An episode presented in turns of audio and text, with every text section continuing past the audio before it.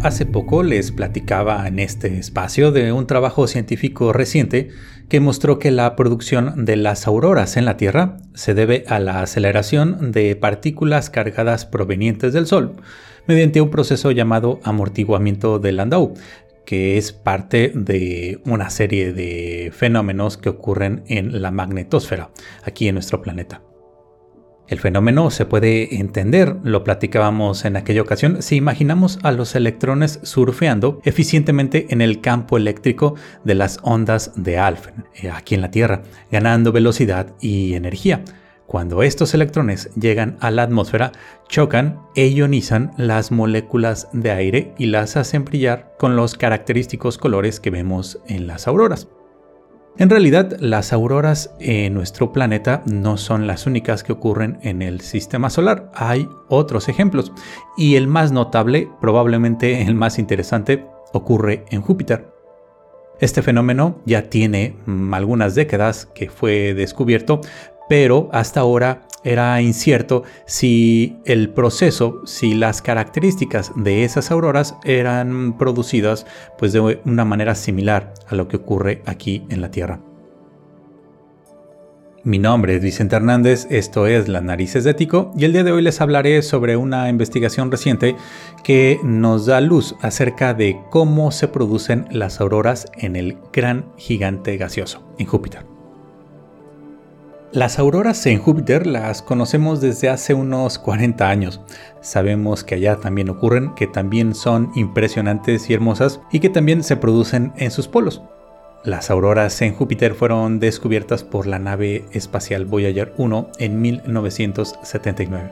Pero a diferencia de las que ocurren en la Tierra, las auroras de Júpiter son tremendamente energéticas. Por ejemplo, tienen mucha más energía aproximadamente un millón de megavatios que las auroras terrestres, las cuales tienen unas mil megavatios. A modo de comparación, una ciudad grande usa alrededor de unos 10.000 megavatios. De hecho, en la década de 1990, las cámaras ultravioleta del telescopio espacial Hubble fotografiaron auroras jovianas, que eran miles de veces eh, más intensas de lo que jamás se había visto aquí en la Tierra, en sus contrapartes terrestres.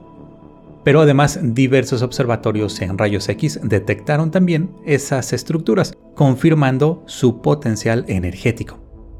Sin embargo, sin mediciones simultáneas en la magnetosfera de Júpiter, los científicos no estaban seguros de los mecanismos que impulsan el fenómeno en la atmósfera del gigante gaseoso.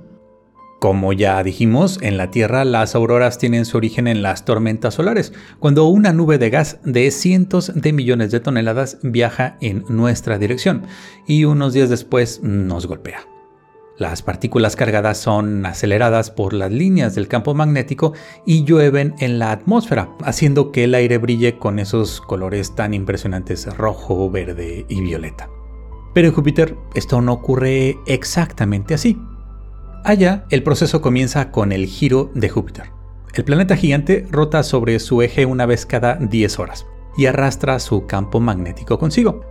Como muchos de ustedes saben, hacer girar un imán es una excelente manera de generar unos pocos voltios. Por lo menos los ciclistas saben eso con los dinamos que alimentan alguna linterna.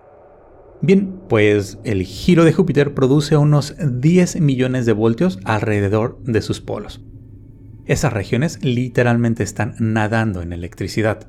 En Júpiter, los campos eléctricos polares capturan cualquier partícula cargada que se acerque y la mandan directamente a la atmósfera. Las partículas pueden provenir del Sol, pero el gigante tiene otra fuente muy cercana, además más abundante, los materiales arrojados por sus lunas, como Io, producto de la actividad volcánica, que lanzan iones de oxígeno y azufre en el campo magnético giratorio de Júpiter.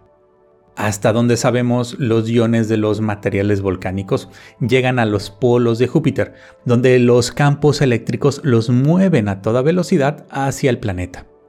Al entrar en la atmósfera, sus electrones son eliminados por moléculas que se van encontrando a su paso, pero a medida que disminuye su velocidad, comienzan a recuperar los electrones, y esto produce intensas auroras de rayos X.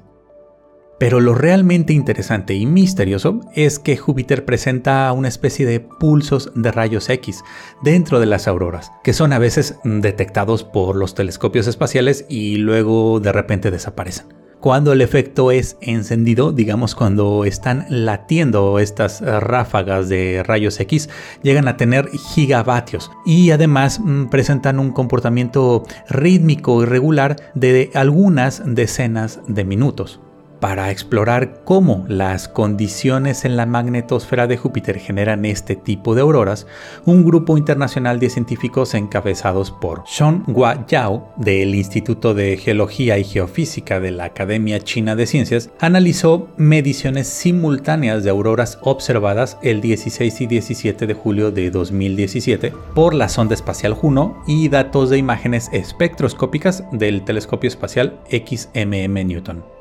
Recordemos que Juno fue lanzada en agosto de 2011 y llegó al territorio del gigante en julio de 2016. Además cuenta con diversos instrumentos encaminados a estudiar la magnetosfera, la composición química y el interior del planeta Júpiter. La órbita de Juno lo acerca al planeta cada 53 días. Durante esos pasos cercanos, la sonda puede viajar a velocidades máximas de 55 km por segundo o unos 198 mil km por hora. Como resultado, los instrumentos pueden recopilar datos sobre las auroras durante solo algunos segundos. Así, ambos instrumentos, la sonda Juno y el telescopio espacial XMM Newton, fueron programados para obtener datos simultáneamente. Según sus análisis, los científicos sugieren que las compresiones pulsantes del campo magnético en la magnetosfera exterior de Júpiter eventualmente impulsan iones energéticos de azufre y oxígeno que los hacen moverse en espiral a lo largo de estos campos hacia los polos, produciendo los pulsos de rayos X de las auroras de Júpiter. Los hallazgos indican que las llamadas ondas electromagnéticas iónicas ciclotrónicas, que también producen las auroras en la Tierra, pueden impulsar la dinámica iónica en la magnetosfera interior, media y superior de Júpiter. Dicho de otra manera, estas ondas periódicamente ocasionan que iones pesados como los de oxígeno y los de azufre precipiten y produzcan las pulsaciones de rayos X de Júpiter. Nuestros hallazgos, comentan en el artículo los científicos, muestran que las auroras comparten mecanismos comunes en todos los sistemas planetarios, a pesar de que las escalas temporales, espaciales y energéticas varían en órdenes de magnitud. Este trabajo aparece publicado en la revista Science Advances y como siempre en la parte de abajo tienen el link a la página en donde pueden encontrar referencias y más información. Muchísimas gracias por llegar hasta aquí y nos vemos o nos escuchamos muy pronto.